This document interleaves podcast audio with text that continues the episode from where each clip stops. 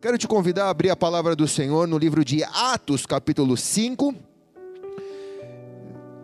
versículo 1. Outra coisa que o pastor Tatá colocou aqui, bem colocado, nós estamos tentando respeitar todo o regramento sanitário desde o início da pandemia, mas parece um pouco injusto um cinema poder reunir 40% da, da, de pessoas e uma igreja que só colaborou com a comunicação, que só colaborou para formar a consciência da população, permanecer com 30%. Então nós também estamos chegando com nossa paciência no limite, especialmente em épocas de eleição, porque me parece que é melhor prestigiar a cultura e esquecer que quem fez os trabalhos sociais e eclesiásticos e assistiu a população e colaborou para que houvesse a maior comunicação na pandemia foi a igreja da cidade. Então faço esse apelo aos líderes da cidade, especialmente em épocas de eleição como essa, porque nós já enviamos para os líderes da cidade a nossa comunicação, fazem mais de 15 dias eu não obtive nenhuma resposta e me chegou uma resposta essa semana dizendo: pode reunir 40%. Eu falei, mas cadê o decreto? Ah, o cinema é 40%, então vamos considerar a igreja um cinema. Eu falei, cinema é cinema, igreja é igreja. Quem está aqui? Você veio para o cinema ou você veio para a igreja? Faz o favor, vira essa câmera e mostra aqui. Você veio para o cinema ou você veio para a igreja? Nós estamos na igreja, nós não estamos no cinema, senhor prefeito. Por gentileza, tá? Continue nos respeitando da maneira que nós esperamos. Atos capítulo 5, versículo 1. Um homem chamado Ananias, com Safira, sua mulher, também vendeu uma propriedade. Ela reteve parte do dinheiro para si. Sabendo disso, também sua mulher e o restante levou e colocou aos pés dos apóstolos. Então Pedro disse: Ananias, como você permitiu que Satanás enchesse seu coração a tal ponto de você mentir ao Espírito Santo e guardar para si parte do dinheiro que você recebeu da propriedade? Ela não lhe pertencia. E depois de vendida, o dinheiro não estava em seu poder. O que levou você a pensar em fazer tal coisa. Você não mentiu para os homens, mas sim para Deus. E ouvindo isso, ouvindo isso, Ananias caiu morto. Grande temor apoderou-se de todos que ouviram o que acontecia. Então, os moços, os jovens, vieram, envolveram o seu corpo e levaram para fora para sepultá-lo. Cerca de três horas mais tarde, entrou a sua mulher, sem saber o que havia acontecido, e perguntou-lhe a Pedro: Diga-me, foi esse o preço que você conseguiu vender sua propriedade? Ela respondeu: Sim, foi esse mesmo. Então Pedro disse: Porque você entrou de acordo para tentar o Espírito Santo do Senhor, veja, está a porta os que sepultaram seu marido, os jovens, e eles também levarão você. Naquele mesmo instante ela caiu morta aos pés deles. Então os jovens encontraram, melhor, entraram e encontrando morta, levaram e sepultaram ao lado de seu marido e grande temor apoderou-se da igreja e de todos que ouviram falar desses acontecimentos. Até aí. Coloque a mão sobre a palavra. Espírito Santo nos dá um batismo de temor, o mesmo temor que encheu a igreja primitiva, no culto onde Ananias e Safira vieram trazer a sua oferta no altar nós estamos escassos desse temor. E o temor do Senhor é o princípio da sabedoria, diz a tua palavra. Por isso, nos batiza com esse temor e nos ajuda a remover de nós tudo aquilo que é velho, tudo aquilo que tem impedido o vinho novo de entrar, a unção nova de entrar, o gozo novo do Senhor de entrar em nós. Tira as estruturas velhas de dentro de nós. Remove as estruturas religiosas que nos impedem de ter relacionamento contigo. Tira a velharia, quinquilharia de dentro da nossa alma, de dentro do nosso espírito. Nos faz leves como os jovens, vigorosos como os jovens nos ajuda, Senhor, a voar como as águias, porque a tua palavra diz que os jovens voarão como as águias, mas temos andado tão pesados com religiosidade, com quinquilharia, com coisas que acumulamos no longo da nossa vida, que não conseguimos alçar voo. Por isso, nessa noite, arranca o jugo de nós, livra-nos esse peso das nossas almas e nos ajuda a sermos jovens, Deus aqueles, Senhor, que estão sendo chamados para servir nesse tempo e que aceitam o seu chamado, e não aqueles que mentem ao Espírito Santo. Nos coloca do lado certo, do lado dos vivos e não dos mortos, dos lados daqueles que sepultam os mortos e não do lado daqueles que são sepultados pelos jovens. Eu me esvazio de mim, o Senhor sabe quanto eu preciso dessa palavra sobre a minha vida. Quero te agradecer, Senhor, por essa noite porque a despeito de todos os nossos ajustes e dificuldades, esse sinal está chegando a milhares de pessoas. Nós estamos conseguindo ouvir a voz da tua palavra, e nesse país há liberdade para isso. Por isso nós queremos celebrar o teu nome, Senhor, nessa noite, te agradecendo em nome de Jesus. Se você concorda, diz amém. E amém. Se é para Ele, faz melhor.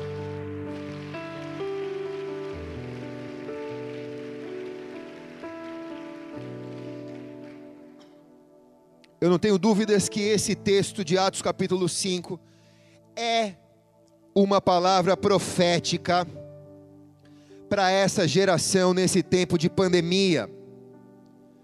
Nesse tempo onde nós passamos a ter acesso a coisas novas, precisamos nos conectar a um mundo pela internet, precisamos nos conectar às informações corretas pela internet, para não estarmos à mercê das fake news.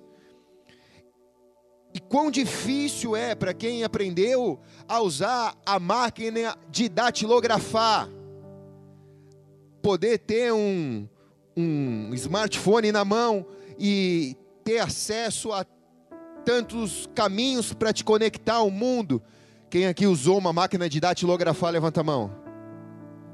Metade da igreja. Como também, se nós pregássemos essa mensagem nos anos 80, talvez falaríamos como era bom o telégrafo e o telefone celular. Era um tijolo. Quem usou aquele Motorola que parecia um tijolo? Levanta a mão. Era moda, né? Era, parecia um rádio ok-tok, mas era o que tinha de mais moderno porque você não precisava comprar mais a ficha para ligar no, orelhe, no orelhão. E aí alguns depois orelhões passaram a ser de cartão. Quem era aqui? Quem está aqui?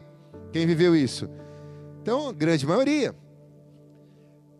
Mas a modernidade nos ajuda e nos empurra ao novo, ao novo. E quando ficamos presos no velho, estamos fadados a morrer. Então aqui eu não estou falando sobre idade cronológica. Não estou falando sobre jovens de 15, de 16, de 20 anos, ou de velhos, com todo respeito à palavra, de 80, 90, 100. Aqui eu estou falando de quão velho eu posso ser, mesmo numa carcaça de 50 anos. Embora vocês não achem.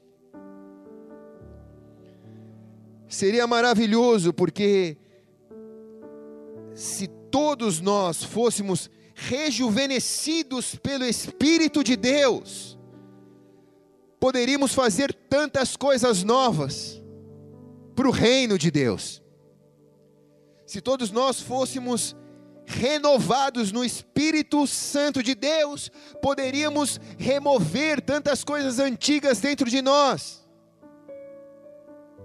Hoje se vê muito no Instagram, né?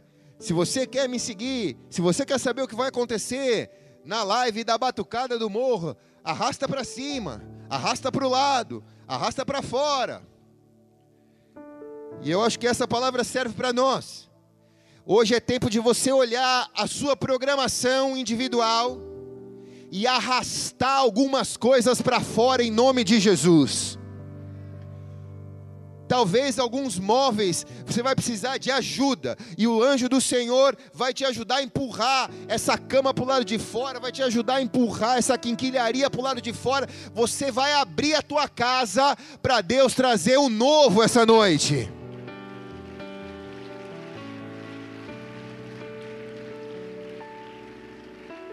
Uma coisa eu tenho certeza: Deus não é acumulador.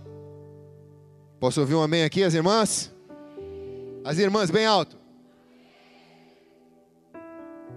Esses dias a pastora estava tá viajando e eu fui mexer, fui fuçar lá e eu descobri que a babá, a mocinha que nos ajuda lá em casa, estava entulhando coisa. Eu fiquei tão nervoso que parecia que era um demônio que estava morando ali dentro da minha casa. Eu falei, fui, chamei o Daniel, falei, Daniel, como que ela guarda tanto, tanto lixo? Por que, que ela está guardando isso? Eu dou as coisas para ela coisas boas ela quer levar, mas ela não leva. E ela fica guardando. Eu descobri que ela guardava tudo num armário lá, estava tudo entulhado. O que, que eu fiz? Falei, Daniel, pega um saco, joguei tudo dentro e lixo. Ficou mais limpo. Eu estava querendo comprar um armário novo para guardar coisa, agora eu não preciso mais comprar, porque eu descobri que eu tenho espaço para guardar o novo. Quem está entendendo aqui diz amém, cara. Se você quer o novo, tira o velho. Porque Deus não traz o novo sobre o velho. Abre espaço para Deus trazer o novo na sua vida.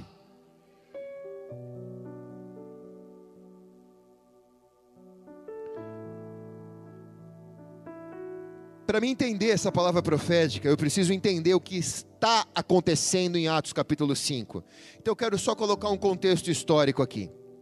Esse tempo que a igreja está vivendo em Atos capítulo 5, ele é um tempo profético. E isso eu posso dizer que é relativo.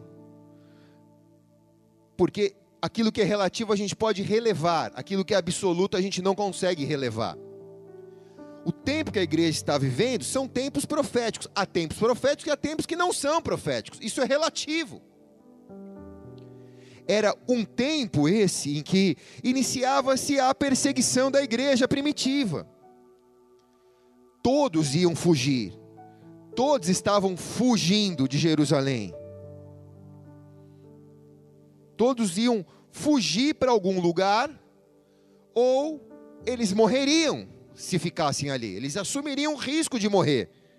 A perseguição dos cristãos era intensa e ganhava força e volume em Atos capítulo 5. E a igreja tinha algumas opções relativas: ou você ficava e morria, ou ficava e pregava o evangelho até morrer, ou você fugia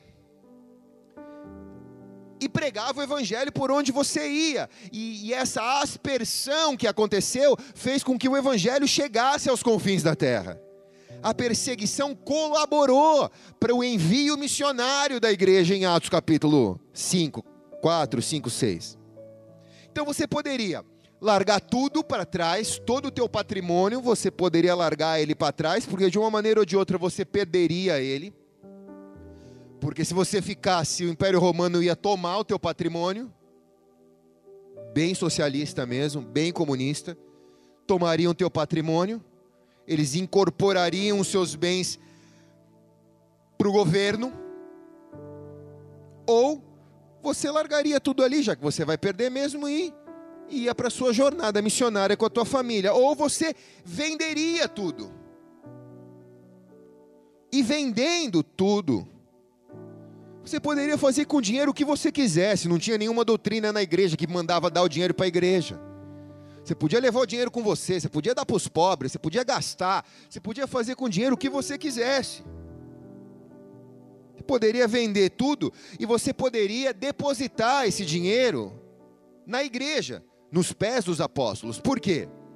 Porque quem ia coordenar essa, esse envio de pessoas para o mundo? Ia ser a igreja de Jerusalém, ia ser os apóstolos através de Pedro. Então ali eles iam coordenar ali, então eles iam precisar de recurso para isso. Você poderia colaborar, sua vida era aquela.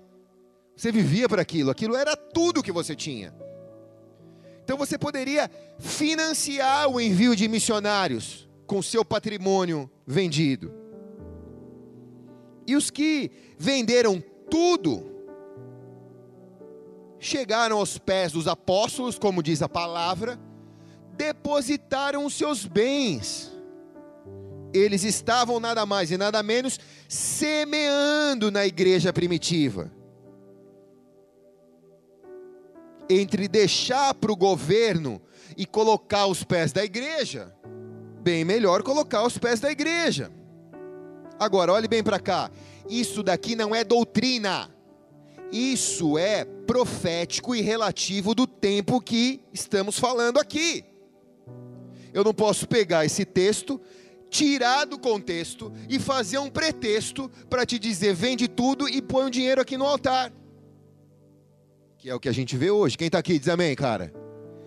Isso é para Atos capítulo 5, isso é relativo. Se Deus te mandar fazer isso, você faz. Mas isso é Atos capítulo 5. Isso é Atos capítulo 5. Você não precisa fazer isso hoje. Quero deixar isso bem claro. Isso é relativo. Agora, o que é absoluto então, pastor, nesse texto?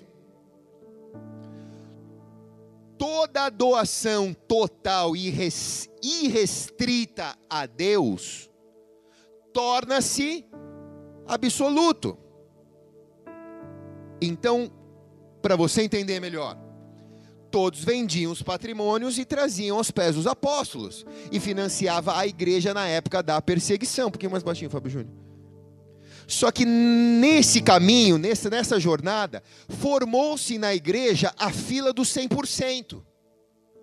Aqueles que deram 100% nos pés dos apóstolos. Baixou muito.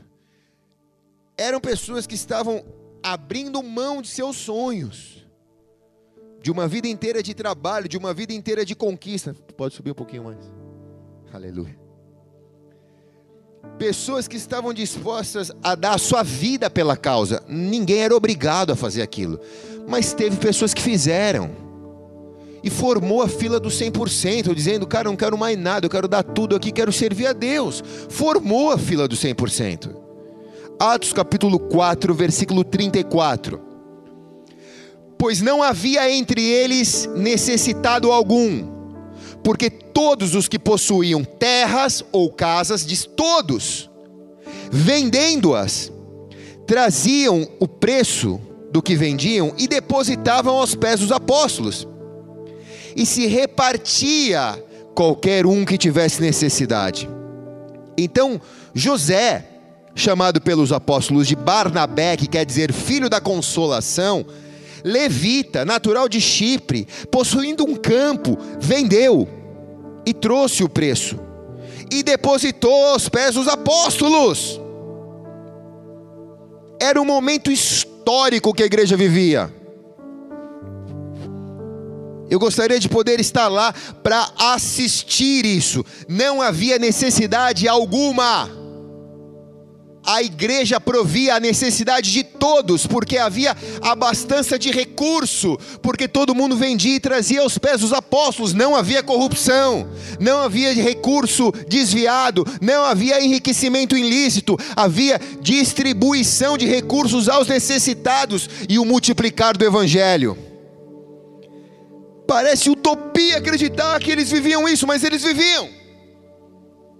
Não havia competição, não havia concorrência, havia contribuição. Então o que aconteceu? Ananias e Safira venderam a propriedade. Eles deram boa parte do dinheiro aos apóstolos. Parecia um bom negócio. Mas depois que eles deram, eles morreram. Não deveria morrer quem não deu? Por que morreu quem deu? Eu me pergunto. Tudo indica que Ananias e Safira, esse casal, eles estão desde o começo da igreja primitiva. Tudo indica que eles fazem parte dos 120, das 120 pessoas que estavam no cenáculo quando o Espírito Santo desceu em Atos 1 eles foram batizados pelo Espírito Santo, o Espírito Santo veio a eles, eles assistiram o Pentecostes, eles viram, participaram do nascimento da igreja, da eclésia, da assembleia. Eclésia é a assembleia, de dentro para fora. Eles viveram essa explosão do Espírito Santo. Então eles estavam marcados, eles viram eles tiveram o privilégio de ver as três primeiras almas, as três mil primeiras almas que foram salvas na primeira pregação do Evangelho que o apóstolo Pedro levanta a voz. Eles assistiram isso. Então eles estavam, muito provavelmente, cotados entre os líderes da igreja. Eles eram formadores de opinião. Isso mostra como geralmente o mecanismo da igreja funciona. Quando eu digo igreja, não estou dizendo eu e você aqui. A palavra aqui é eclésia. É, é, o, é o sistema da eclésia, o sistema eclesiástico da igreja. Então aqui mostra como a eclésia funciona. O correto seria de dentro para fora mas o sistema mostra. Olhe bem para cá. Vou, vou machucar a tua teologia. Eu vou molestar o teu presente para escrever uma história no teu futuro. Amém ou não? Amém ou não? Eu corro o risco de aplaudir. Eu corro o risco de aplaudir porque eu vi o meu vizinho aplaudir. E a minha explosão não ser de dentro para fora, ser de fora para dentro. Quem está aqui?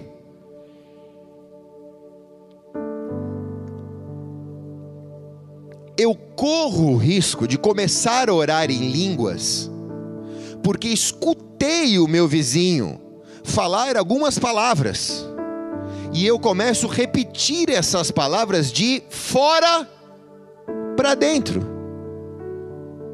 Então eu não vivi a explosão da igreja de dentro para fora. O mecanismo da eclésia está me moldando, mas eu não estou recebendo o novo de Deus. Quem está entendendo? É papo de louco, mas quem está entendendo aqui, cara? Eu corro o risco de começar a falar como todo cristão fala, sem ser cristão. Eu corro o risco de me vestir como todo cristão se veste, sem ser cristão. Eu corro o risco de ter os mesmos cacuetes de todo cristão, sem ser um verdadeiro cristão. Por isso a Bíblia diz: muitos são chamados, poucos são escolhidos. Eu corro o risco de cantar, chorar, me emocionar e não ser tocado de dentro para fora. Eu corro o risco de permitir com que as minhas emoções me envolvam no culto, me envolvam numa vida com Deus, e verdadeiramente eu não conheço Deus a fundo. Esse é o sistema da eclésia. E é esse sistema que pegou Ananias e Safira. Ananias e Safira, eles não viveram a igreja de dentro para fora. Eles estavam presentes no lugar certo, na hora certa, mas eles não receberam o vinho novo. Atos capítulo 5, versículo 4, mostra Pedro exortando Ananias e Safira e diz: Enquanto o possuías, não era teu, e vendido, não estava o preço em teu poder. O que Pedro está dizendo para Ananias e Safira aqui é: Ananias, tu não foi obrigado a vender o terreno. Agora, vendendo, tu não era obrigado a dar o dinheiro para a igreja. Agora, dando o dinheiro para a igreja, tu também não era obrigado a dar 100% do dinheiro para a igreja. O problema, Ananias, é que para você ficar bem diante de todo mundo, para você manter a tua imagem, o teu status, você entrou na fila do 100%. O problema, Ananias, é que o mecanismo religioso, a quinquilharia da religião, já envolveu você de tal maneira que você perdeu o sentido da verdade. Quem está aqui?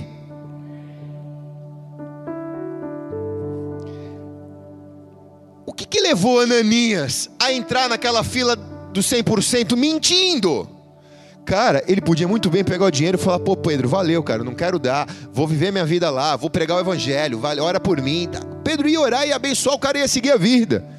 Ele podia pegar e dar o dízimo daquilo, falar: tá aqui 10%, cara, vou precisar dos 90%, não sei como vai ser lá, não sei para onde que eu vou. Mas por que que ele entrou na fila do 100%? O que que fez ele entrar ali? Ele e a esposa, né? Acho que primeiro, quem não tem um encontro de dentro para fora. Tem uma música que diz: De dentro fora. Vai, Fábio Júnior, no meu tom. De dentro para fora. Vai, igreja. De dentro para fora, até me consumir. De dentro para fora, vem queimar em mim. Para fora, até me consumir. Porque se você não é consumido pelo fogo de Deus de dentro para fora, o fogo da religião te queima de fora para dentro. E o que está acontecendo é que Ananias está sendo queimado de fora para dentro. Ele tenta salvar suas aparências. De certo ele pensa: olha, eu sou um líder. Eu estou entre os 120. Não sei o que pode acontecer. Mas tem boatos aí de que o novo governo está me o novo governo de Deus está me cotando para uma secretaria, quem sabe Pedro vai me chamar para ser o secretário dele. Ananias quer defender o seu currículo. Mas o, o, problema de tudo aqui, irmãos, é que entrou na fila do 100% um cara chamado Barnabé, a Bíblia diz. E Barnabé, filho da consolação, ele entrou na fila do 100% e ele deu o 100% dele. Ele doou tudo. Só que quando Barnabé puxou a fila do 100%, isso gerou um problema na eclésia, na comunidade. Porque quem queria defender as suas aparências começaram a dizer: bom, se ele deu tudo, talvez ele fique melhor humanamente aos olhos de Pedro. Isso é o cara que já está queimando de fora para dentro. É o cara que começa a pensar: não, quem controla a igreja é Pedro, não é mais Deus. É Pedro que vai distribuir os cargos, é Pedro que vai distribuir as pessoas na Ásia Menor, é Pedro que vai dar a igreja de Corinto para um, de Efésio para outro. Então eles começam a fazer uma política eclesiástica. Quem está entendendo aqui diz amém, cara. Aleluia.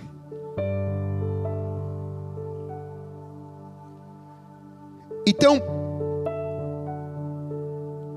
ele olha para aquilo e fala: Puxa, Pedro não vai ver a gente. Ele fala com a mulher: talvez a gente tenha que aparecer um pouco mais. Isso é quando nós queremos ter uma vida de aparência. Quero te dizer isso porque parece tão longe, né? mas é tão perto. Às vezes os casamentos já não queimam de dentro para fora, os casamentos já estão queimando de fora para dentro e estão queimando as pessoas. Queimando o casal. Mas temos uma aparência. E não vamos mexer nisso, porque a nossa rotina nos ajuda a seguir adiante. Então segue com a quinquilharia, com a velharia dentro do casamento, com medo de mexer no que é velho para Deus trazer o que é novo. Você não precisa trocar de marido nem trocar de esposa. Você precisa trocar o coração da tua família. Você precisa tirar os conceitos velhos e deixar com que Deus traga os novos. Quem está aqui? Tem tantos crentes vivendo de aparência. Estão arrebentando no pecado, mas na igreja estão cheios de santidade. Eu não conheço nenhum deles, porque eu não sou Deus, mas eu fico pensando que como Deus vê.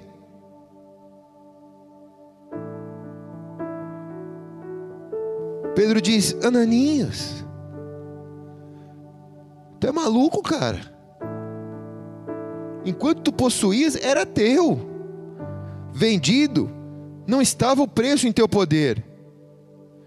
Como, pois, formaste esse desígnio no teu coração? Como você começou a pensar desse jeito? Como você achou, começou a achar que as coisas são assim? Você não mentiu para homens, você mentiu para Deus. Quem está aqui? Eu já vi pessoas mentirem olhando na minha cara e eu acreditar na mentira que a pessoa está dizendo. Não fiz nada, não fui eu, não fui eu e foi. Você não está mentindo para mim, você está mentindo para Deus. Por que, que vocês entraram na fila dos 100%? Vocês entraram para defender a aparência de vocês.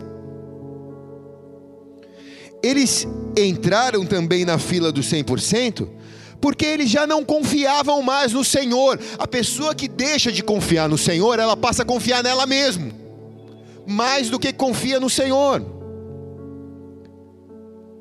Tocou de alguém, hein? Teu? Quer, quer que eu atenda? Se quiser, eu atendo. Deve ser Ananias te ligando. Cuidado, hein, meu.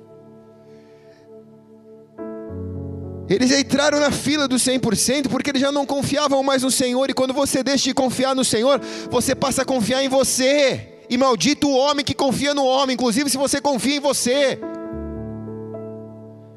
Eu posso imaginar, a Bíblia não conta, mas eu posso imaginar a conversa do marido com a mulher, de Ananias com Safira. Amor, se liga lá, Barnabé deu tudo. E a gente agora? A gente tem que fazer alguma coisa para a gente aparecer. A gente vai ter que sair nessa foto aí, senão a gente vai ficar feio.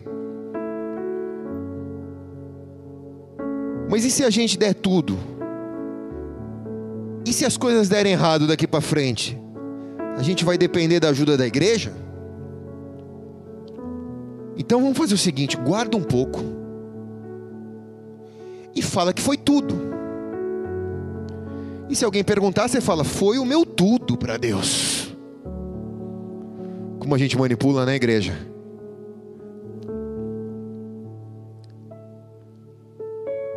E vai que passa. Se passa, a gente vai se dar bem, porque a gente guardou, saiu na foto como quem deu tudo.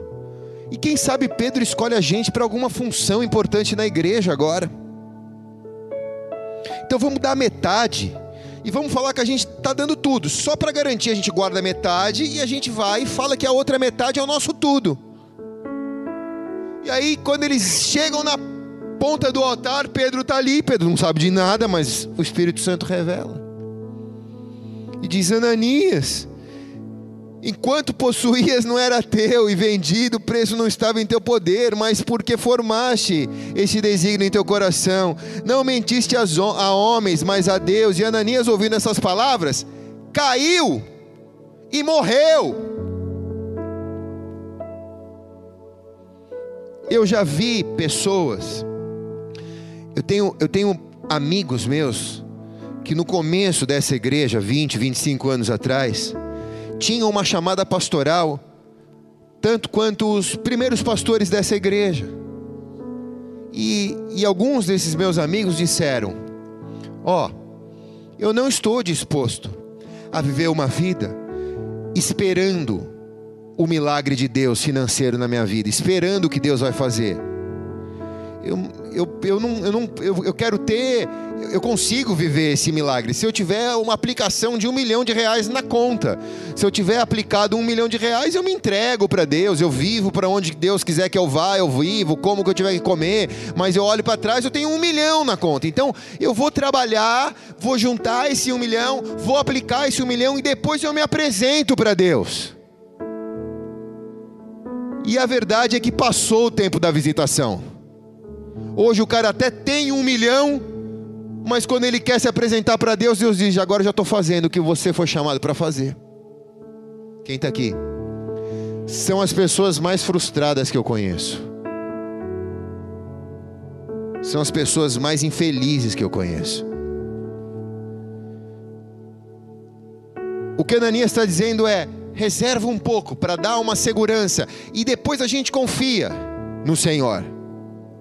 Mas Deus não divide a glória dele com ninguém. Ou você confia ou você não confia.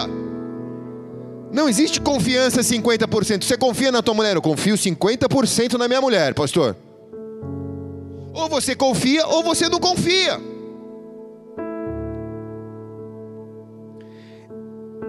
Eles estão mentindo para Deus.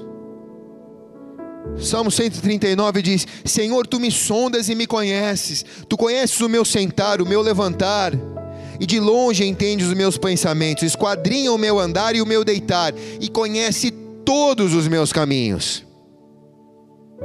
Não estou falando de recurso financeiro, eu estou falando de coração aqui. Eles levaram o resto para Deus, e Deus não vive de resto. Deus vive de tudo. Muitas vezes, amados, a gente traz o resto para Deus, né? O resto da minha vida, o resto que sobrou, o resto do meu domingo, o resto do meu dinheiro, o resto do meu físico. Tipo, fico aqui na igreja dormindo porque chego aqui tão cansado porque é o resto do meu físico para Deus. Você já parou para pensar que Deus quer o teu melhor? Eu, por exemplo, quando assisto as minhas pregações, a pastora Sheila outro dia estava brigando comigo, está dizendo, cara, troca essa camisa. Porque tu só usa a mesma. Eu falo, mas é porque assim, é a minha melhor. E aí todo domingo eu pego a minha camisa que é a minha melhor. Então nas pregações parece que só tenho ela.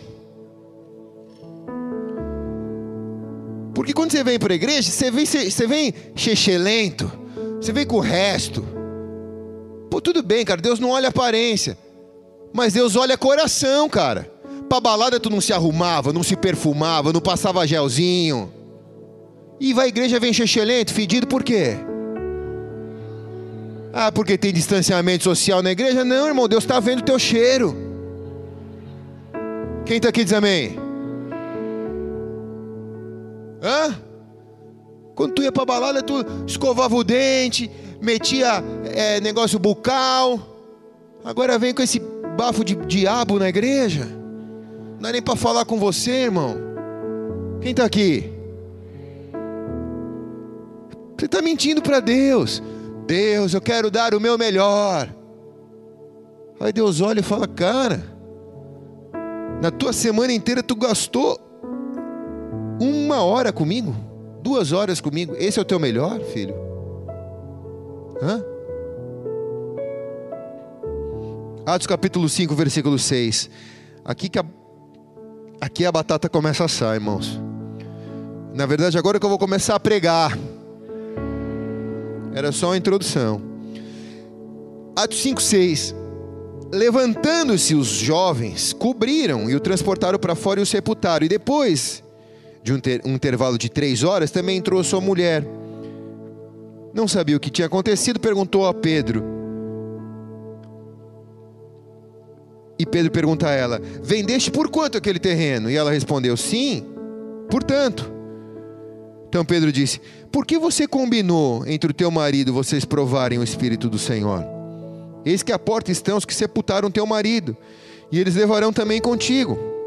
E imediatamente caiu aos pés dele e expirou. E entrando os, mo os moços, os jovens, acharam-ne morta. E levando para fora, sepultaram ao lado do seu marido. Aqui, olhe bem. Aqui mostra. Aqui eu quero, aqui eu quero que você entenda. Para sua ascensão.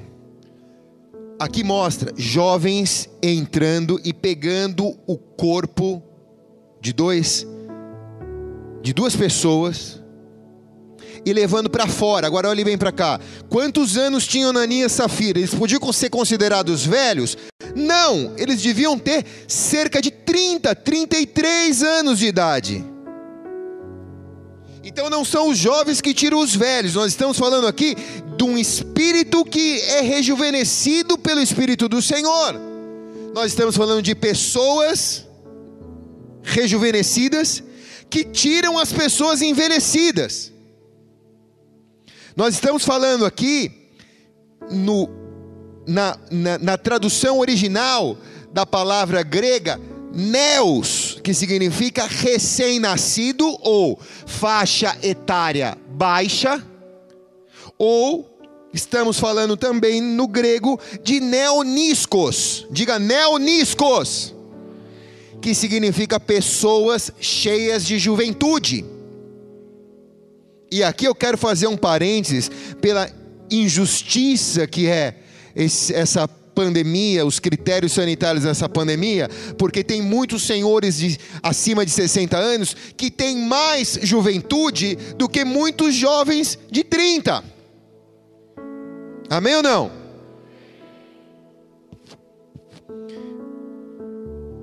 Então, os historiadores indicam aqui dois caminhos. Um é os, os teens, os flames, saíram para sepultar Ananias, e depois de três horas eles voltaram, e nesse interino entrou a mulher, morreu, e então os velhos de mais idade, cheios de juventude que estavam na igreja, tiraram o corpo da mulher e sepultaram. Então aqui, os historiadores, não, a gente não sabe ao certo o que aconteceu no dia, só quem estava lá.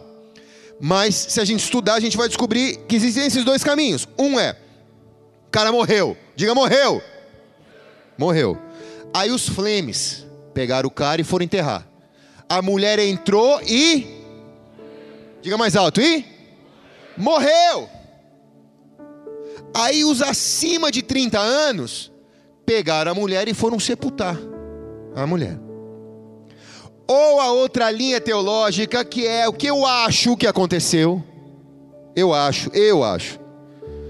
Os jovens neos de baixa faixa etária, abaixo dos 20 anos, saíram para sepultar o cara que morreu.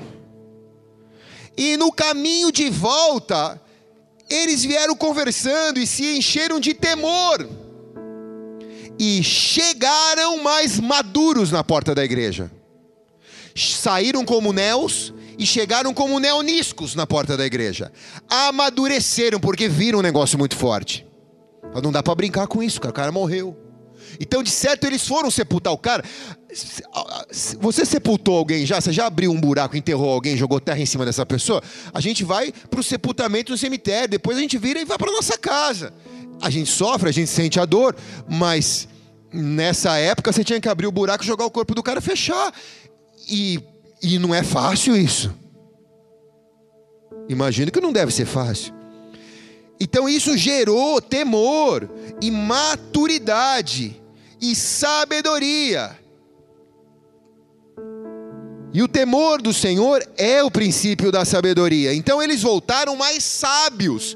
Então viram a mulher morta e agora saíram como neoniscos, cheios de juventude, mas maduros na fé. Quem está aqui diz amém. Isaías 40, de 29 a 31. Ele dá força ao cansado. Aqui não fala de idade, irmãos. Aqui fala desse espírito de neoniscos, esse espírito que rejuvenesce pessoas, essa novidade que entra no lugar da velharia. Ele, receba isso no teu espírito, ele dá força ao cansado, ele aumenta as forças ao que não tem nenhum vigor. Os jovens, os jovens, se cansarão e se fandigarão, os mancebos cairão, mas os que esperam no Senhor renovarão as suas forças, subirão como asas, como águias, correrão e não se cansarão, andarão e não se fadigarão.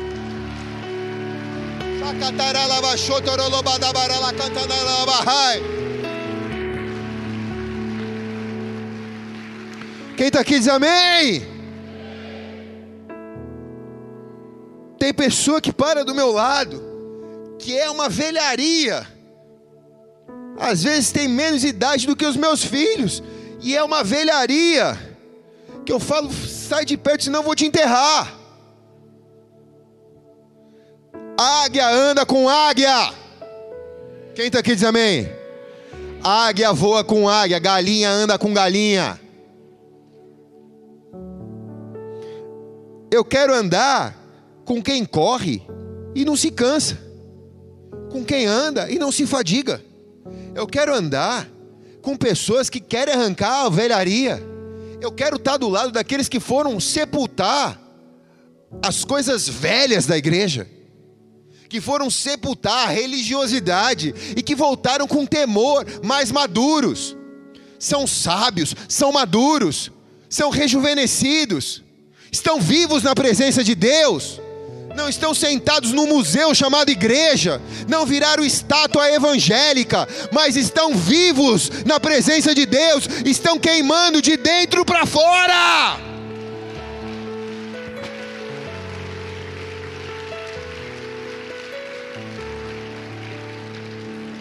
Em algum momento, Ananias e Safira ficaram velhos dentro do seu corpo mesmo com pouca idade, eles ficaram velhos dentro do corpo.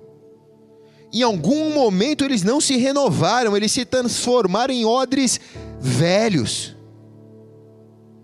Você vê Salomão, Salomão foi um jovem rico, teve tudo que uma pessoa sonha em ter na terra, mas se transformou num odre velho, mesmo sendo jovem.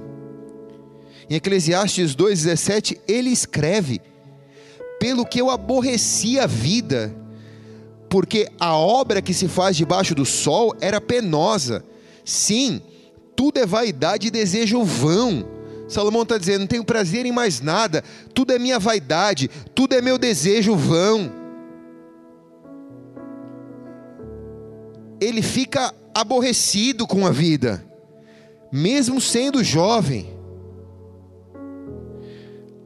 a juventude aos olhos de Deus,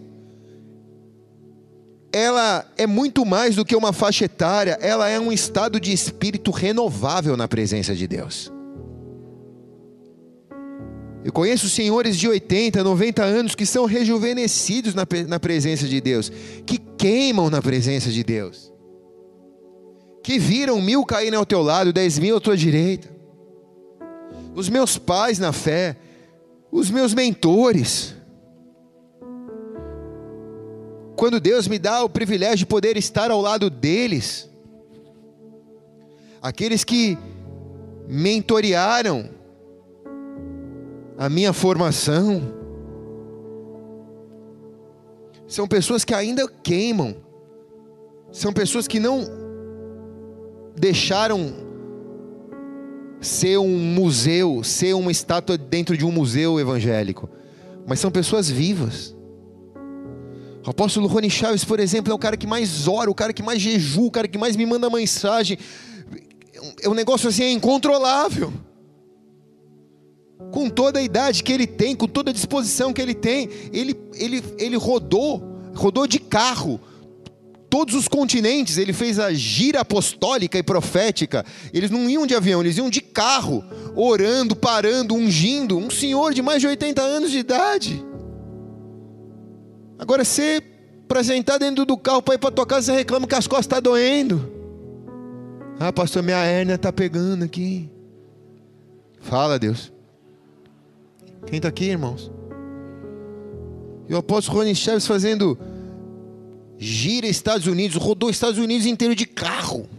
Lugar um ônibus, rodaram com um ônibus, todos os profetas parando e orando. Falou, cara, isso é muito louco. Quem está aqui? Eu quero chegar na minha melhor idade assim, irmãos. Surfando, correndo, treinando, pedalando, pregando, viajando, cuidando do órfão, cuidando da viúva.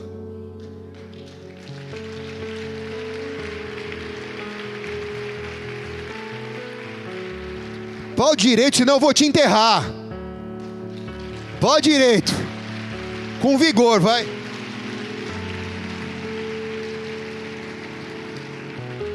Eu olho para os meus colegas pastores e a gente já começa a falar: quem vai enterrar um aqui? Quem vai enterrar o outro? Não. Você precisa de três coisas para rejuvenescer. Não vou falar. Você precisa de três coisas para rejuvenescer, cara. vou te dar a fonte da juventude aqui hoje. Você vai beber uma água aqui que você vai sair 30 anos mais novo daqui, irmãos. Você vai comer um pão aqui que você vai sair 30 anos mais novo daqui, você vai sair rejuvenescido, cara. Só que você tem que arrancar coisa velha, quinquilharia. Três coisas que você precisa saber para não envelhecer. Primeiro, quem não envelheceu naquela igreja de Atos 5? Quem deu 100% ao Senhor. Consagrar a sua casa não é dar a sua casa para a igreja. Não adianta você chegar com a sua chave aqui e dizer: Olha, pastor, eu estou querendo doar minha casa e consagrar minha casa. Não, não. Consagrar a sua casa ao Senhor é dar a sua casa ao Senhor e não à igreja. Quem está aqui diz amém?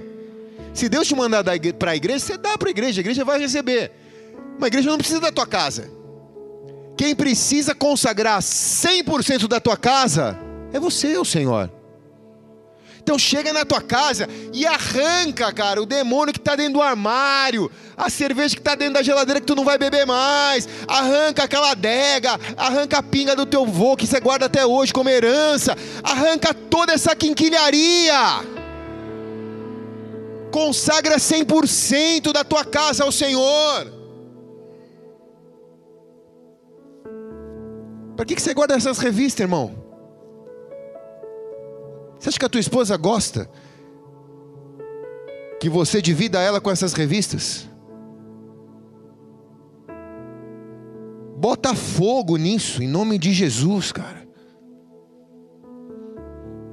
Consagra seu casamento a Deus.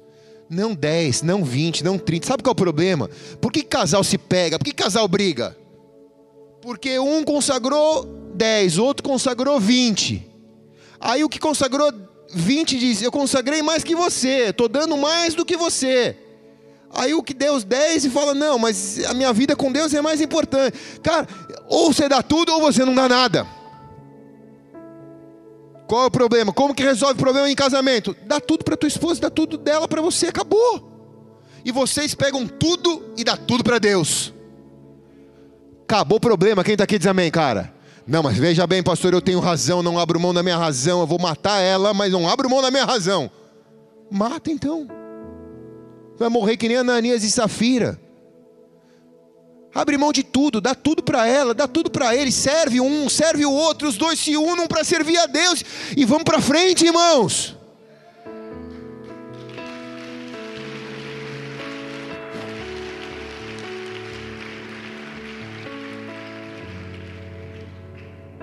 Cara, tem pessoa que casa, eu falo, como que você envelheceu? Poucos tempos, tem tanto tão pouco tempo de casado, você envelheceu, por que, que você envelheceu tanto? É por isso? É por isso. Às vezes a pessoa fica até com problema físico. consagra teu trabalho a Deus. Ah, mas se Deus me der um trabalho melhor, eu consagro. Não, consagra agora já o teu trabalho a Deus. Deus vai te dar sempre o melhor. Mas já consagra o seu trabalho a Deus. Você é um missionário no teu trabalho. Você não é um agente secreto de Deus. Dá o 100% do teu trabalho para Deus. Ah, mas eu estou trabalhando para enriquecer a minha empresa, o meu patrão. Meu... Não, não, não, você está trabalhando para o Senhor. Dá o seu melhor para Deus. Consagra o teu ministério a Deus. Isso pode, pode, pode parecer loucura, né? Dizer, consagra o seu ministério a Deus. Mas tem pessoas que o ministério é dela, não é de Deus. Ela usa o ministério para ela se sentir melhor, ela usa o ministério para ela se sentir consolada, ela usa o ministério para ele se sentir é, usado por Deus, ele usa o ministério para dizer: Olha como sou usado por Deus, então o ministério é dele, não é de Deus. Consagra o teu ministério a Deus, consagra o seu futuro a Deus. Senhor, o meu futuro pertence a Ti.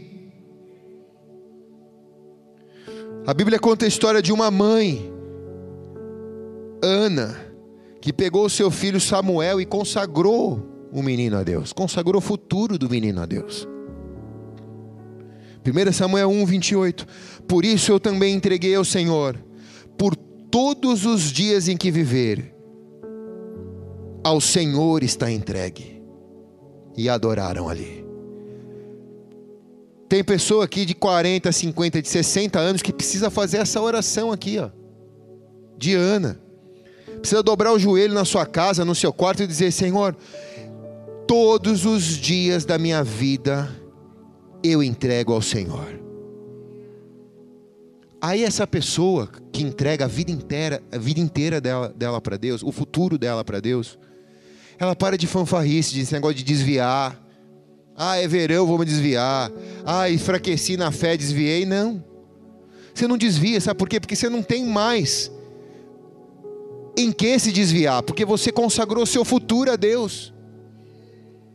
Todos os dias você deu a Deus. Então não dá mais para pegar de volta, você já deu. Quem está aqui? Então, a primeira fórmula do rejuvenescimento espiritual é faz uma entrega total a Deus, entrega o seu 100% ao Senhor. Quando eu digo isso, é assim, é viver intensamente a sua fé em Deus. Seja intenso na sua fé com Deus. Segundo ponto é confia no Senhor. Ananias, ele começou uma vida confiando em Deus, mas em algum momento ele passou a desconfiar de Deus, e ele resolve viver uma vida reservada da confiança em Deus. Ele não reservou o dinheiro, ele reservou a confiança. Ele não tinha problema com o dinheiro, ele nem teria problema com o dinheiro mesmo se ele desse 100% do, do dinheiro, porque a igreja ia sustentá-lo, como a Bíblia diz que fazia. O problema não era o dinheiro, o problema foi a confiança e a desconfiança. Salmo 37,5 diz: Entrega o teu caminho ao Senhor, confia nele, e ele tudo fará. Tudo fará.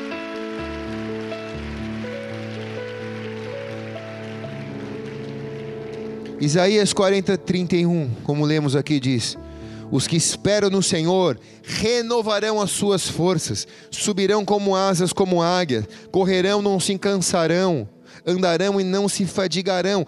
Quem espera no Senhor, não em si, não no mercado, não no Brasil, não nos políticos, mas no Senhor, renova as suas forças. Esse é o segredo. Aqui, cara, lê a Bíblia. Está aqui. Como que eu me renovo? Espera no Senhor. Ah, mas eu estou tão decepcionado porque eu esperava nessa pessoa, esperava tanto, essa pessoa me decepcionou. Se você esperasse no Senhor, você não estaria decepcionada.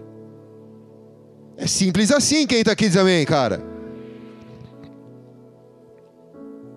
A pergunta é: qual é a sua fonte de renovação? João 14, 27 diz: Deixo-vos a paz, a minha paz vos dou, não vou lá dou como o mundo dá. Então, o que Jesus está dizendo é: Você quer ter paz? A minha paz eu te dou. Agora, eu não dou como o mundo dá, quer dizer, o mundo também te dá paz. Agora, a minha paz é diferente daquela que o mundo dá. Então, onde você vai ter o teu renovo de força? Na paz do mundo ou na paz do Senhor? É isso. Quem está aqui diz amém. O que a gente mais fala na igreja é paz do Senhor, irmão. Diga aí, paz do Senhor, irmão. Paz do Senhor, irmão. A gente sempre fala isso, paz do Senhor, irmã. Paz do Senhor, pastor. Paz do Senhor, irmã. Que, que é a paz do Senhor? É isso. A minha paz vos dou. Não vou lá dou como o mundo dá. Quer dizer, quando eu recebo a paz de Deus, eu me renovo. O mundo dá uma falsa paz, que é uma trégua. Não é uma paz, é uma trégua.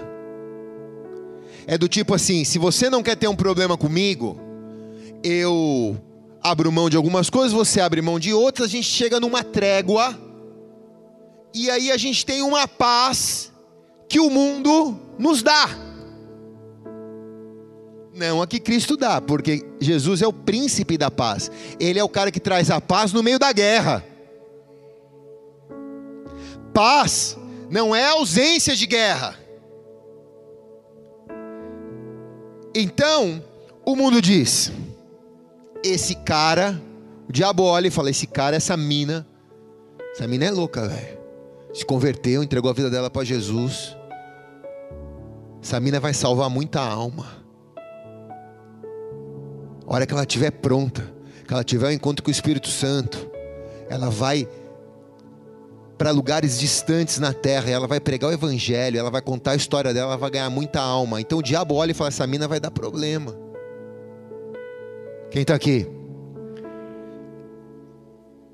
Então como que eu paro? O, o mundo olha e fala: como eu paro ela? Como eu paro ele? eu dou a paz do mundo. Se ele pegar a paz do mundo, então a gente tem uma trégua.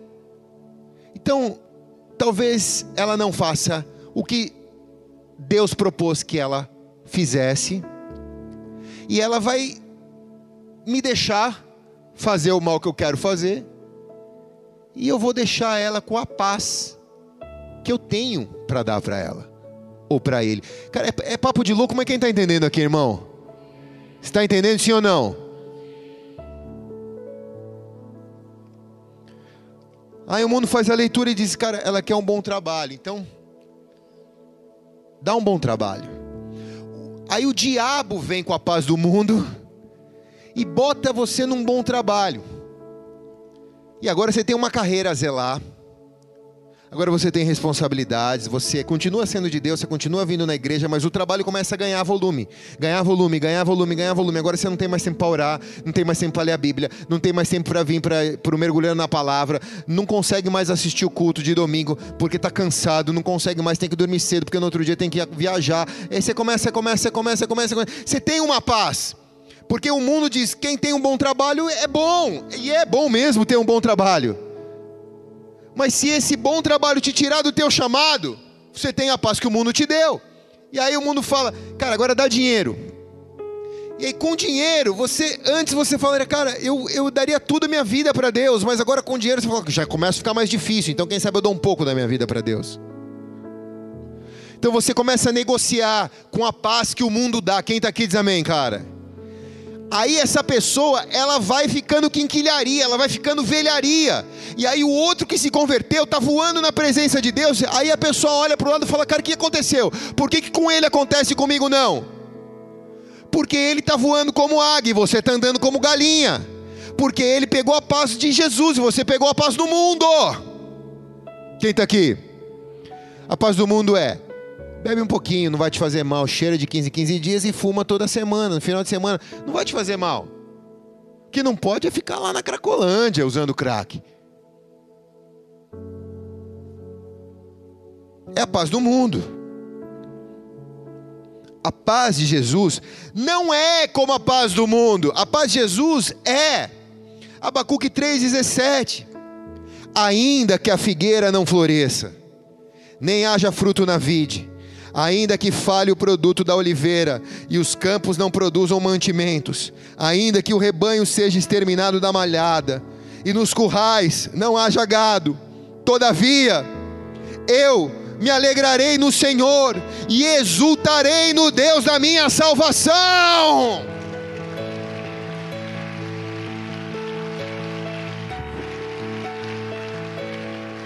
Essa é a paz.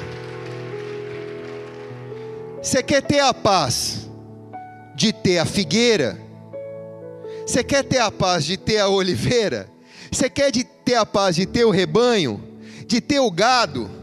Ou você quer ter a paz, mesmo quando você não tem a figueira, não tem a oliveira, não tem o rebanho, não tem o gado, e você tem a paz, porque Deus é a tua paz? essa pessoa aqui, ela vai sempre viver. Porque nada do mundo está prendendo ela. Tem a figueira, legal, glória a Deus pela figueira, obrigado Senhor. Não tem a figueira, tudo bem. Pô, tem a oliveira, rolou, pô, legal, que bom que rolou, Senhor. Mas, meu, te amo. Se deixar de rolar, beleza, estamos aqui, Senhor. Quem está aqui? Pô, é bom ter o gadinho lá, é bom ter o gado, é bom ter coisa boa, é bom ter coisa boa. Não faz mal ter coisa boa, não, irmão. Não é pecado ter coisa boa, não. Deus quer que você ande com coisa boa. Desde que haja paz. Quem está aqui diz amém.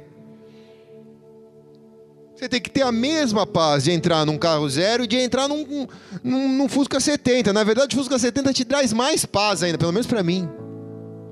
Eu me sinto mais à vontade. Você precisa ter, terceiro ponto, um dispositivo para não se acomodar.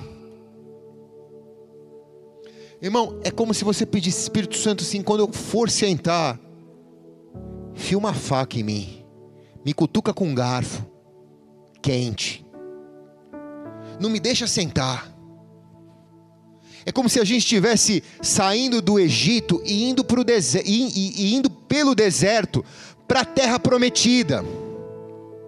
E, e, o deserto vai selecionar as pessoas. Quem vai entrar? Vai entrar Josué e Caleb. Por que, que só os dois entraram? Porque eram os únicos neoniscos. Neos, de baixa faixa etária, tinha um monte. Mas neoniscos eram só os dois. Então só entrou os dois, por quê? Porque o deserto não desgastou eles mas a luta do deserto renovou eles, a promessa da terra prometida renovava eles no caminhar do deserto. Eles não se acomodavam. Muita gente começou bem, empolgada, motivada no caminho do deserto, mas depois sentou, se acomodou.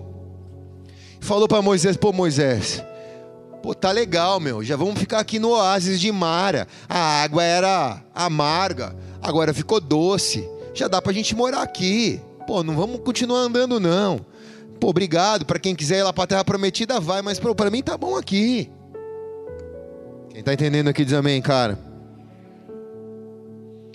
Tem muito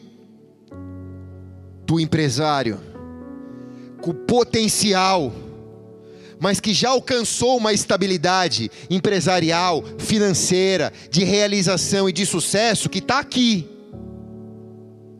que está dizendo: já está bom para mim, eu já tenho tudo que eu preciso.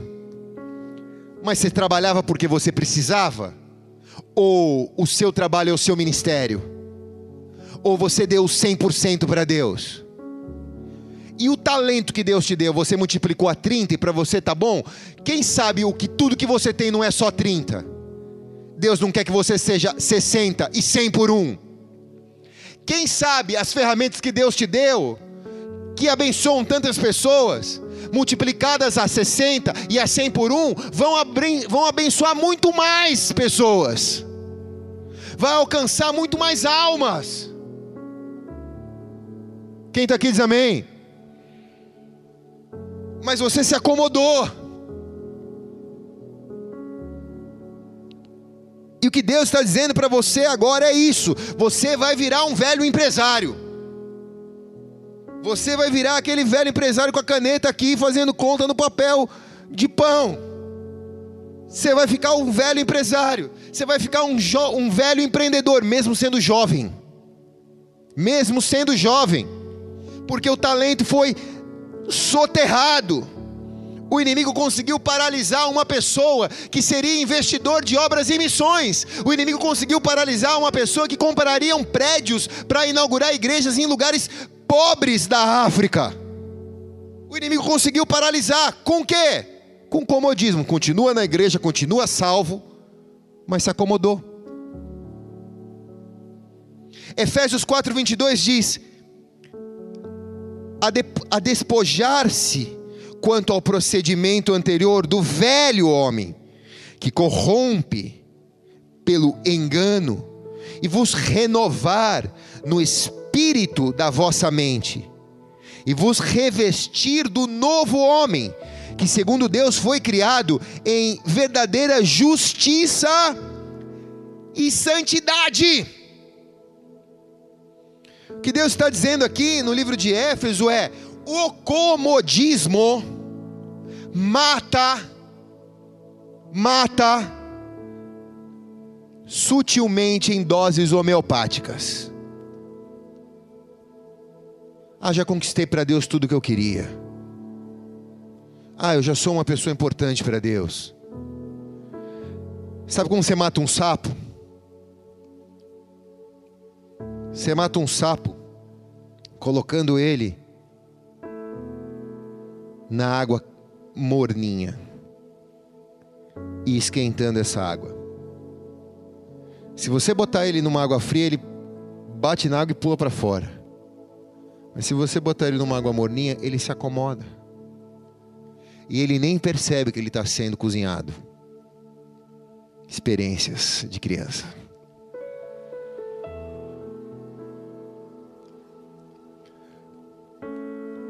A Bíblia conta a história de um homem que foi criado aos pés do maior mestre da época, Gamaliel. Esse homem ele foi cheio de conceito. E os conceitos geraram preconceitos. E esse homem, chamado Saulo, se transformou no maior perseguidor de cristãos. Um homem programado para matar cristãos e para perseguir a igreja. Um homem que tinha autoridade eclesiástica e governamental para fechar a igreja. Mas um dia, em seu caminho de perseguição, ele se encontrou com o Espírito Santo de Deus. E o Espírito Santo fez com que nascesse dentro dele um novo homem. Ele passou a ter menos idade, Neos. Não, ele continuou tendo a mesma idade etária que ele tinha. Mas dentro dele veio um vigor maior. Se você assiste o filme, e eu quero indicar que você faça isso, do apóstolo Paulo você fala, meu Deus, eu não faço nada. Quando eu acho que eu faço alguma coisa para Deus, eu preciso assistir aquele filme para falar, eu não faço nada para Deus. Porque era tão intenso o vigor dele, a vontade dele, o esforço dele. Eles não se cansavam, corriam contra o tempo. De onde formou? Qual é a forma que formou esse homem? A forma que formou esse homem é Efésios 4, de 22 a 24. Ele foi revestido por um novo homem novo homem que foi criado na justiça e na santidade de Deus, não é fruto da religião, não é fruto da, do mecanismo da igreja, da eclésia, não, é fruto do céu, Deus que fez na justiça e na santidade, um homem que se renova, se renova como? Pela renovação da sua mente, ele mudou a maneira dele de pensar, Todos os conceitos que ele tinha, que geravam preconceitos, ele jogou fora, ele se abriu para o novo de Deus. Então ele não se acomodou. Ele recomeçou a vida dele depois dos 50. Quem está aqui diz amém. Eu conheço empresários muito bem sucedidos que quebraram três, quatro, cinco vezes e que na sexta deu certo. Só chegaram na sexta porque nunca se acomodaram.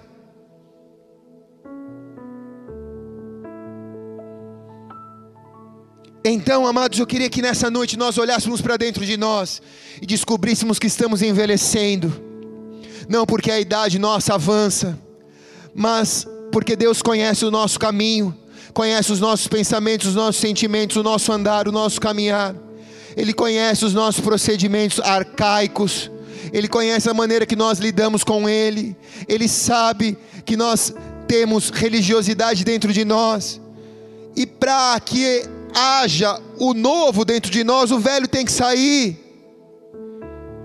Eu preciso nessa noite entregar e consagrar os meus 100% a Deus. Seja do que for, igreja. Seja do que for. Você nunca vai conseguir largar as drogas se você consagrar 50% da sua vida a Deus. Ou é tudo ou é nada. Você precisa confiar no Senhor. Não dá para confiar em um e confiar em outro e não confiar no Senhor. Deus não divide a glória dele com ninguém. Ou você confia em Deus ou você não confia. Não dá para você ter uma reserva de desconfiança. Ou você se entrega ou você não se entrega.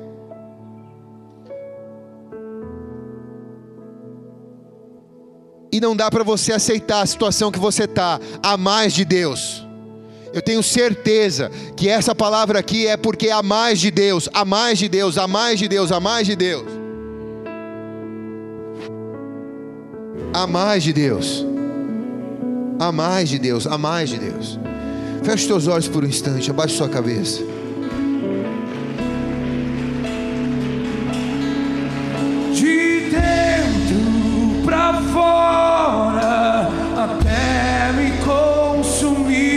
Colocar de pé. Dentro Levante tuas mãos. para fora. Cante ao Senhor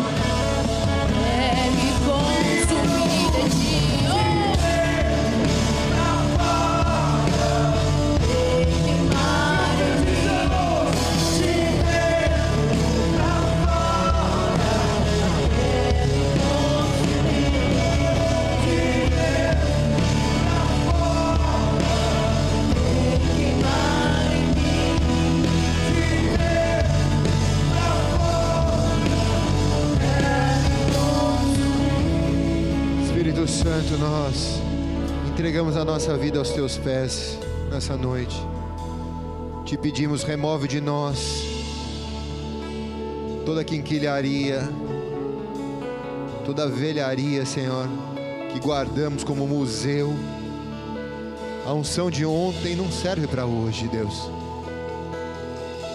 O pão que comemos ontem não vai nos alimentar hoje nem amanhã. Nós queremos maná, o pão que cai todo dia, fresco do teu trono.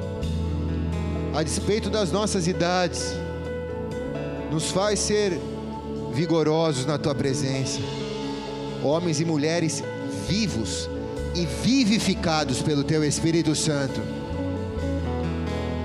Neos e neoníscos, jovens mas sábios.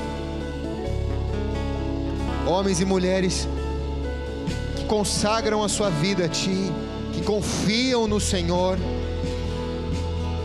e que não dividem a tua glória com ninguém, Senhor. Espírito Santo, querido Espírito Santo, livra-nos de sermos paralisados pelo veneno mortal da paz desse mundo. Nós não queremos beber dessa paz e nem comer dessa paz. O Senhor é a nossa paz. Mesmo no meio da pandemia, da guerra, da luta,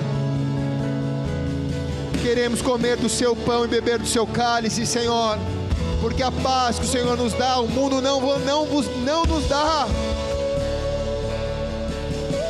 Por isso recorremos a Ti nesta noite, como famílias aqui reunidas. Dá-nos o mesmo vigor para Te servirmos que temos, para fazermos as coisas da nossa vida, coisas que construímos e que nos ajudou a chegar até aqui. Dá-nos o mesmo vigor, Senhor, para Te servirmos, para devotarmos a nossa vida a Ti, para orarmos, jejuarmos, para virmos à igreja, buscarmos a Tua face. Dá-nos o mesmo vigor, Deus, do início da nossa caminhada, onde não víamos dificuldades e nem adversários.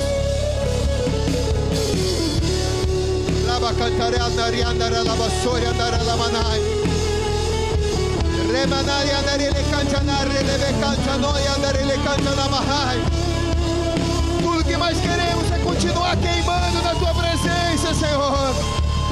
Tudo que queremos é continuar vivos na tua presença. Não queremos ser uma fogueira que virou cinzas, mas queremos ser uma fogueira que queima e consome pelo fogo do teu espírito.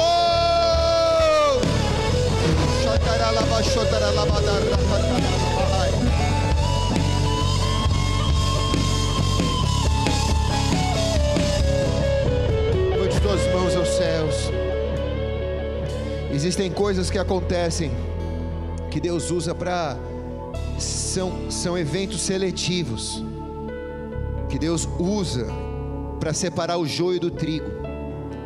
Realmente Ele não faz acepção de pessoas, mas Ele faz acepção de atitudes. E Ele usa situações para selecionar pessoas. E muitas coisas que você tem vivido, você tem atribuído ao inimigo, ao diabo, mas Deus está permitindo que isso aconteça para ver você. São eventos seletivos, é para separar o joio do trigo de dentro de você, é para selecionar você para uma classe de pessoas que vai enterrar mortos e não vai ser enterrado pelos vivos.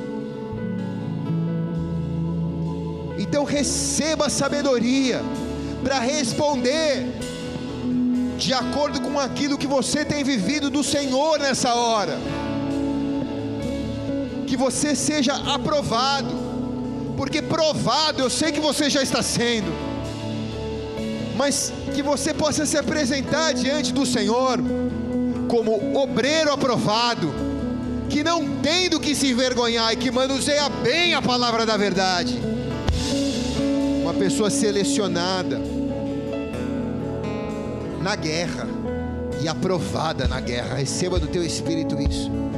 Essa pandemia, amados, ela, ela é um evento seletivo. É um evento seletivo. Os jovens da igreja, independente da idade, quando eu estou falando aqui de jovens, eu estou falando de neoniscos. Os neoniscos estão enterrando os Ananias e o Safira. Tem pessoa que nunca mais volta para a igreja depois desse ano de pandemia. Nunca mais volta. Não por causa da misericórdia, nem por causa da justiça. Não, mas porque fizeram as escolhas. E Deus respeita as escolhas que fizeram.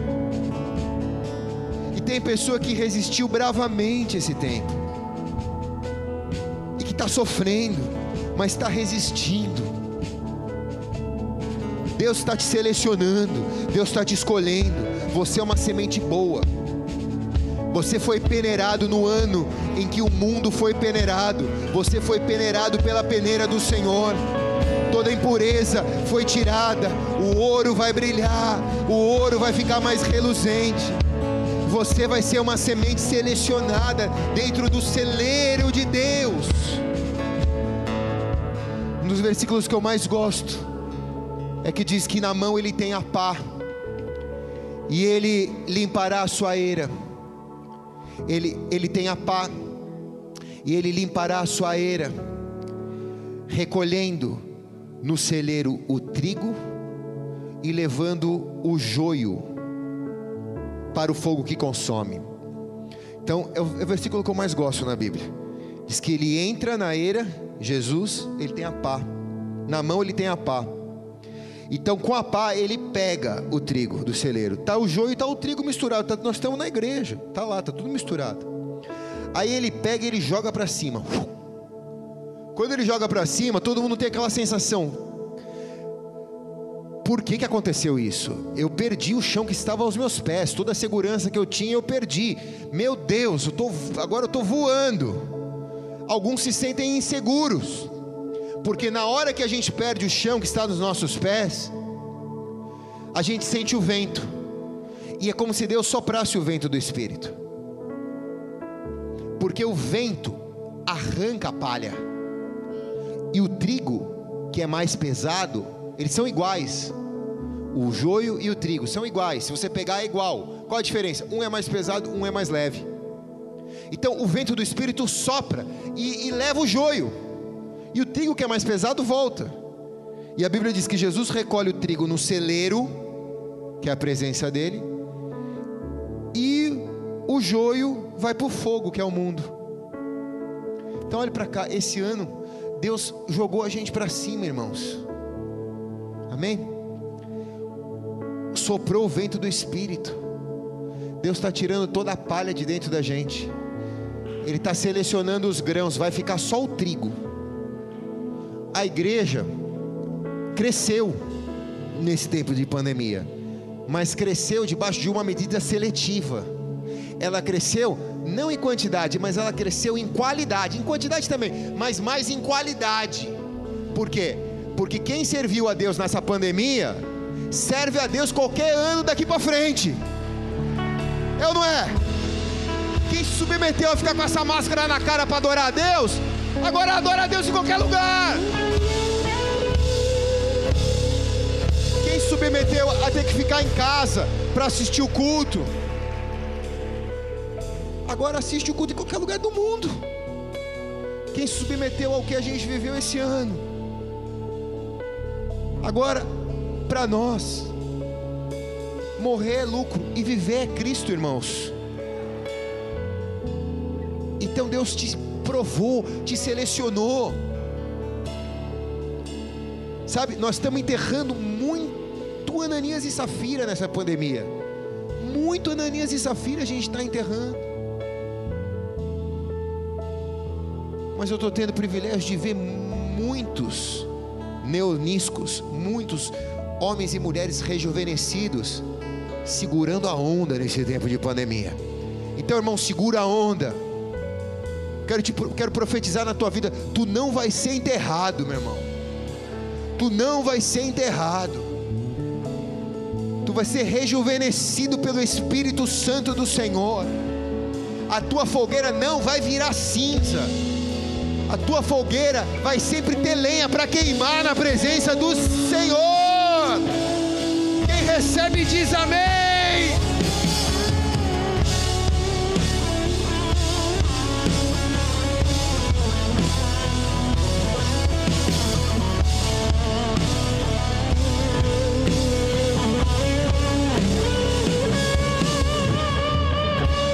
Nos assiste pela primeira vez, está na sua casa, se você não entregou a sua vida a Jesus, faça isso agora.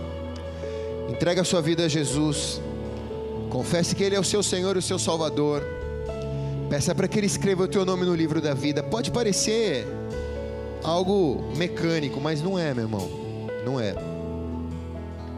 Se você fizer isso, a tua vida vai mudar, porque a minha mudou, é de tantos aqui mudaram.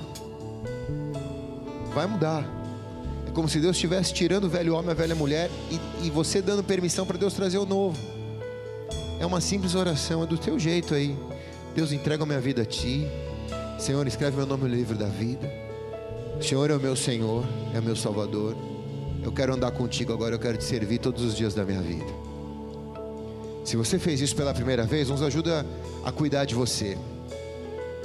Você vai precisar de alguém para orar por você. E a gente quer ser essa pessoa. Mande-nos um salve por esse WhatsApp. 99600 640 7435. A gente vai mandar um link de uma célula que acontece todas as terças-feiras. No seu celular, no seu computador, você clica aí na terça-feira. O líder já vai te conhecer, já vai saber quem você é. E aí você vai poder participar de um pequeno grupo da igreja. São pessoas que vão te ajudar, vão orar por você. São grupos pequenos que a gente se reúne toda terça-feira. Se você está aqui no templo e fez essa oração pela primeira vez, tem uma luz vermelha acesa lá atrás. Passa lá no final do culto, também pega o endereço é, virtual de uma célula que acontece toda terça-feira aqui. Amém. Amados, onde chegaremos? Onde chegaremos? E como chegaremos lá? Os anos estão passando, esse ano acabou. Daqui a pouco é dezembro já.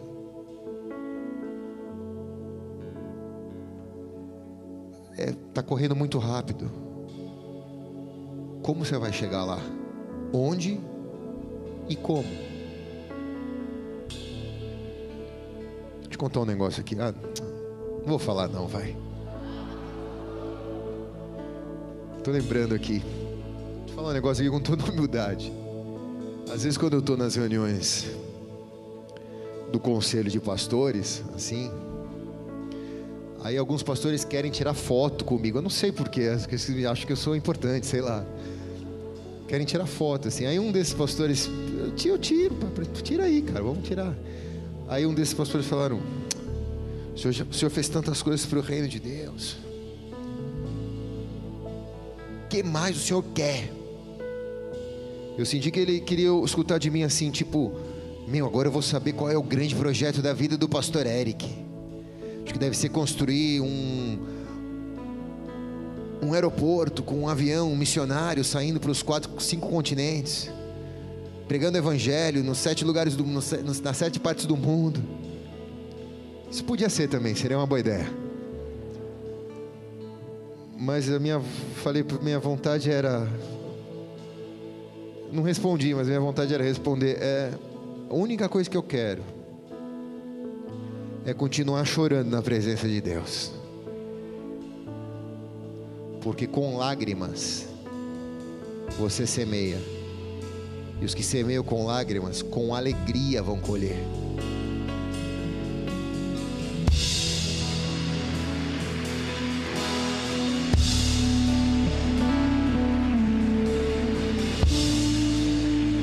Não permita com que o tempo, as vitórias, teu currículo, teu dinheiro, teu status, te leve a ter uma vida cauterizada. Você tem que continuar queimando, cara. Quando eu vejo o apóstolo Rony, o Dan Duque, o apóstolo Rina, mais, mais o, o Dan, o Rony, que tem idades mais avançadas, depois de viverem 60 anos, 65 anos servindo a Deus, os caras continuam chorando na presença de Deus, continuam trabalhando para Deus. Não tem esse negócio de se aposentar para Deus, jubilei para Deus, não existe isso. Você vai continuar queimando. Quem tá aqui amém, cara? Tudo que eu quero é continuar queimando. Quem quer queimar, levante a mão bem alto aqui. Vamos queimar na presença do Senhor, aleluia.